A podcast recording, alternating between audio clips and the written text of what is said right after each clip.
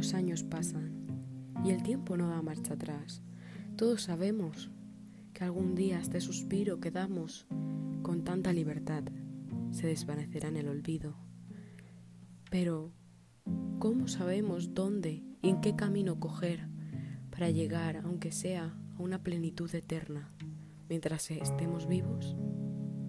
¿Cómo podemos conseguir aquellos sueños mal logrados sean parte de nuestra realidad? Aquí comentaremos todas estas inquietudes y mucho más junto con Evelyn.